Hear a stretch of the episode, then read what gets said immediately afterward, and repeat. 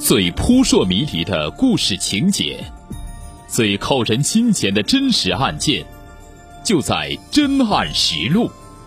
本节目由南方法制报与蜻蜓 FM 联合制作播出。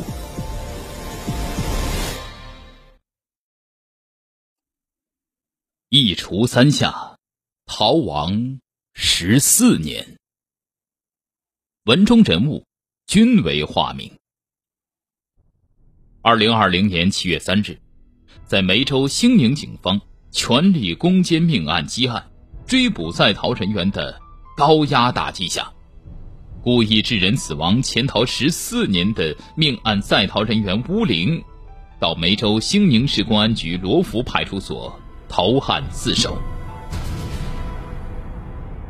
这么多年没见，我也不太确定。是不是我父亲？在罗浮派出所，吴女士一时之间竟认不出审讯室里坐着的老人正是自己因故意杀人畏罪潜逃多年的父亲。杀害同乡，放火潜逃，就是这里。我用锄头打了他三下。二零二零年八月一日上午，在兴宁市罗浮镇徐田村一山脚的菜地田边，命案在逃人员乌灵在刑侦大队民警的押解下，指认作案现场。十四年前的春节，他在这里用锄头将一名同村妇女残忍杀害后，放火烧山逃跑。二零零六年二月十六日八时许。兴宁市公安局幺幺零报警台接到一村民报案称，其在兴宁市罗浮镇徐田村将同村一妇女打倒在田边。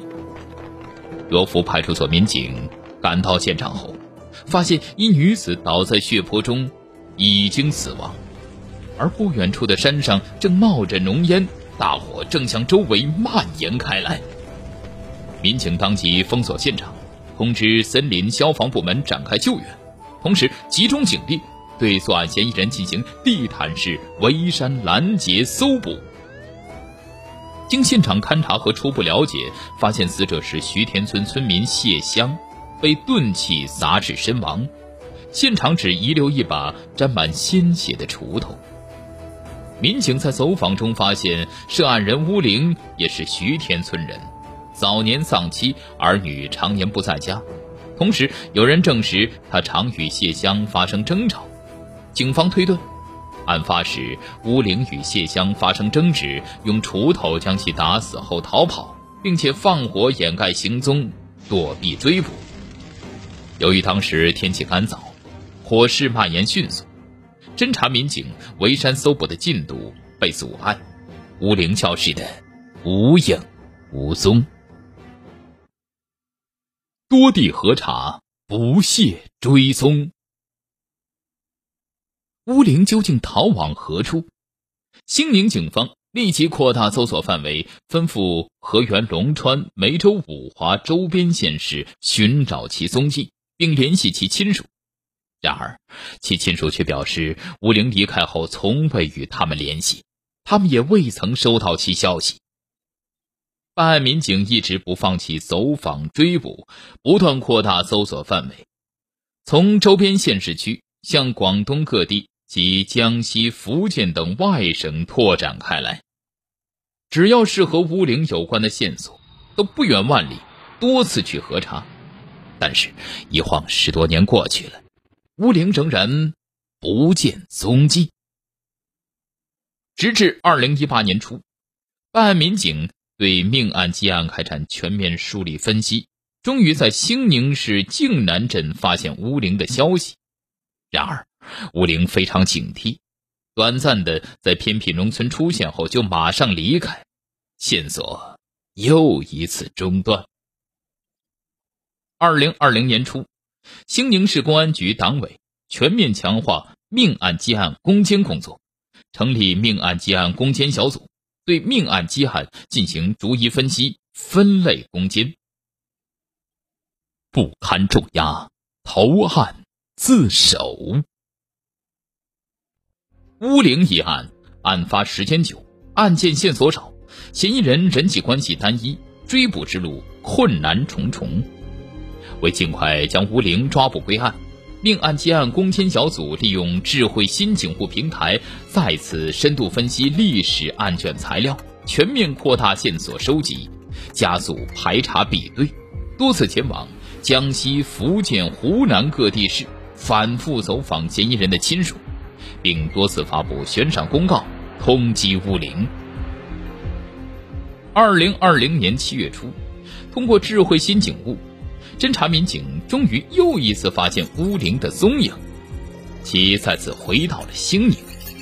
为进一步锁定乌灵的位置，侦查民警快速出击，当即对其进行追踪。与此同时，将乌灵的亲属作为突破口，对其亲属做思想工作。迫于兴宁公安全方位零死角的震慑压力和沉重的心理负担，当月七月三十一日。吴玲到罗浮派出所投案自首，如实供述了当年因纠纷与谢香发生激烈争执，一气之下用锄头将其杀害，随后为分散警方注意，放火烧山向龙川县逃跑的作案事实。审讯中，吴玲告诉民警，为掩盖自己的踪迹，他自逃跑路上把手机遗失之后，就不敢再买手机。也不敢与任何人联系。多年来，他只将一台收音机带在身上，时刻关注公安机关对在逃人员的打击、追捕工作和追逃悬赏公告。三年前，其曾回到兴宁想投案自首，但很快又放弃，逃出了省外。眼见自己的年纪越来越大，公安机关打击力度越来越大。破积案、追在逃人员的攻坚决心越来越坚定，尤其是兴宁公安连续侦破多起命案积案，将多名命案在逃人员抓获归案，更对其产生巨大压力，遂到派出所投案自首。逃亡拾荒，散钱赎罪。十多年的颠沛流离让吴玲样貌大变，在派出所审讯时，吴玲的女儿女婿面对眼前这名身材极度瘦小、皮肤黝黑的老人，都没法准确辨认出是自己的父亲。吴玲到派出所时，身着一身废旧衣物，所携物品除了一辆载废品的二手三轮车和一台收音机，还有。六万元现金，就是想赎罪，赔偿给他的家里人。乌灵说：“乌灵说，十四年来，他一直为当年冲动杀人而感到后悔，但因不敢面对死者家属，害怕承担相应的法律责任，就一直隐姓埋名，不敢回广东。多年辗转江西南昌、赣州和福建厦门、泉州等地。”仅靠拾荒卖废品度日，其攒下了六万元，只想为当年犯下的错赎罪。现在这样，悬着的心，也终于能落下来了。